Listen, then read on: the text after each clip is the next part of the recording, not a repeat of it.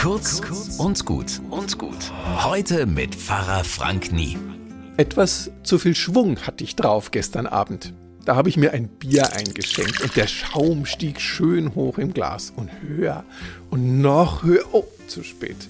Im Zeitlupentempo wölbte sich der schöne Schaum über den Bierglasrand und floss unaufhaltsam abwärts auf den Wohnzimmertisch.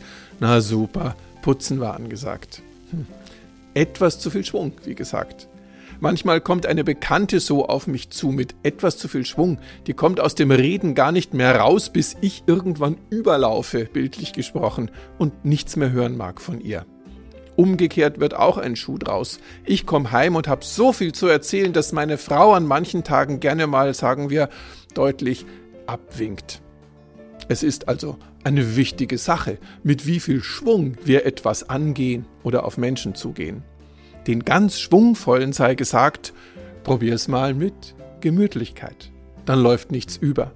Und den ganz fränkisch Zurückhaltenden, ein bisschen mehr Schwung, sonst gibt's nie einen schönen Schaum. Bis morgen.